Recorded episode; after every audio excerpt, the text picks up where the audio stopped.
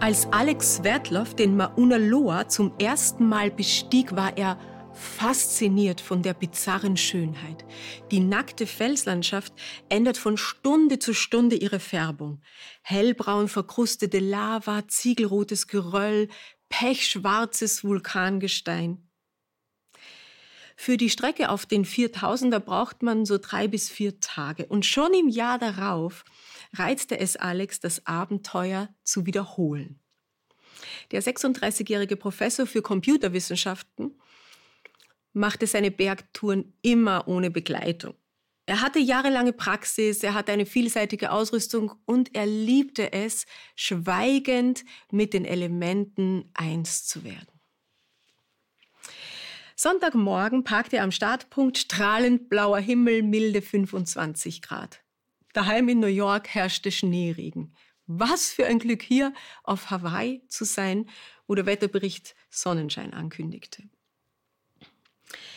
Die ersten 1000 Höhenmeter bis zur Schutzhütte hatte er schon am Nachmittag geschafft. Gleich im nächsten Morgengrauen machte er sich wieder auf den Weg. Das heißt, einen erkennbaren Weg gab es auf dieser zerklüfteten Vulkanoberfläche gar nicht.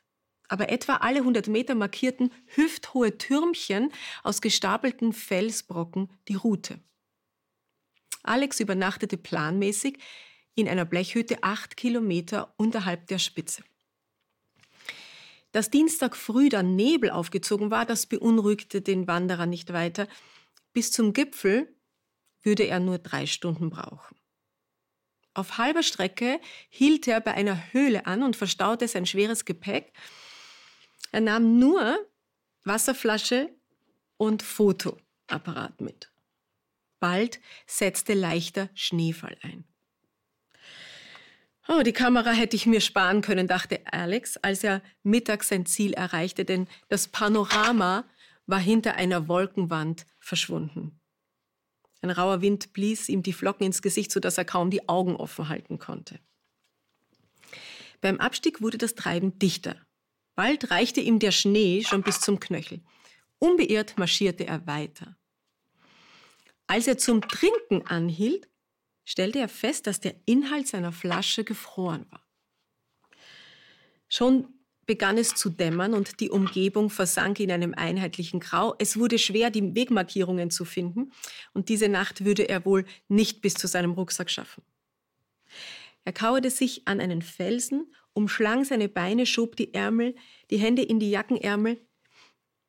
Die Kälte biss, die dünne Höhenluft schmerzte ihm in der Kehle, erfüllte aber gleichzeitig seinen Kopf mit einer Leichtigkeit, als ob er schwebte.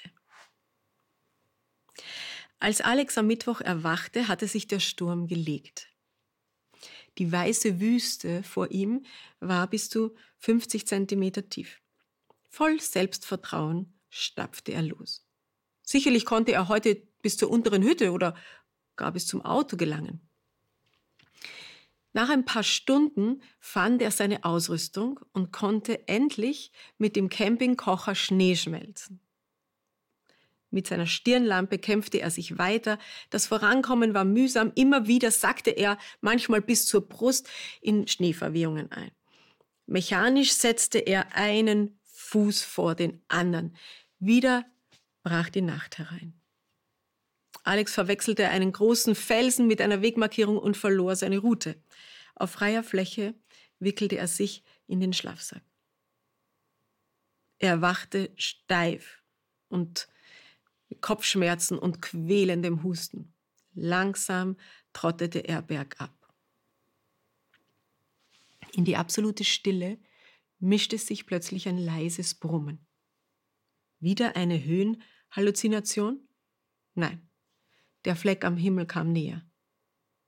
Ein Helikopter landete. Ein Mann mit grüner Jacke und weißem Helm sprang heraus.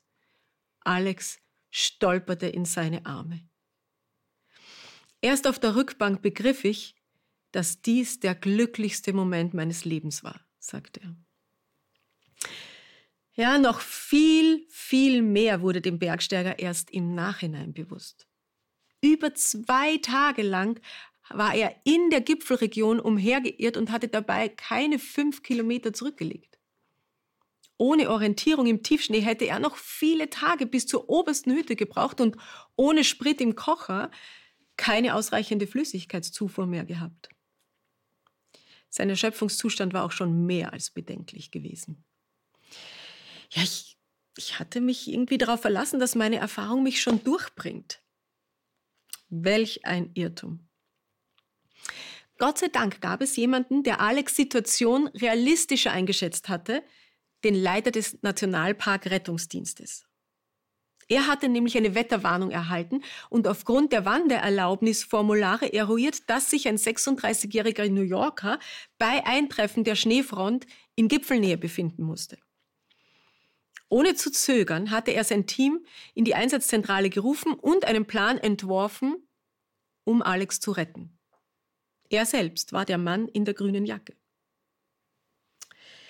Das Manöver wurde also schon gestartet, als Alex noch ganz selbstbewusst unterwegs war und sich vielleicht nur ein bisschen über die schlechte Sicht ärgerte. Das erinnert mich an einen Kernpunkt des christlichen Glaubens, der angesichts unseres modernen Selbstverständnisses erstmal übertrieben wirkt, nämlich, dass der Mensch gerettet werden muss. Klar, Einzelne mögen am Leben scheitern, aber dass der Mensch an sich als Gesamtheit sich verirrt hat und den Weg nicht allein zurückfindet. Also diese Sichtweise ist schon umstritten. Die Bibel beschreibt aber eine hochaufwendige Rettungsaktion, die geschieht ohne, dass der Mensch bewusst danach fragt. Gott ist derjenige, der die Situation erkennt und benennt, der alle Schritte in Eigeninitiative unternimmt. Er wird Mensch. Er macht auf die Verlorenheit Aufmerksamkeit. Er bietet einen Ausweg an und all das tut er, während der Mensch im vollen Selbstvertrauen meint, das sei doch alles noch irgendwie machbar. Heute, 2000 Jahre nach dem Kreuz, ist ein Großteil der westlichen Bevölkerung davon überzeugt, dass Rettung von oben nicht nötig ist dass wir das schon irgendwie selber hinkriegen mit der Verfeinerung unserer sozialen Fähigkeiten, mit dem Frieden auf Erden, mit dem Schutz des Lebens.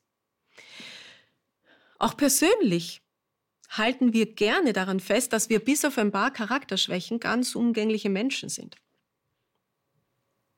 Deshalb ist die Sichtweise, dass wir verloren sind, schwer anzunehmen. Brauche ich Rettung? Darüber ist es doch wert nachzudenken. Oder? Shabbat Shalom.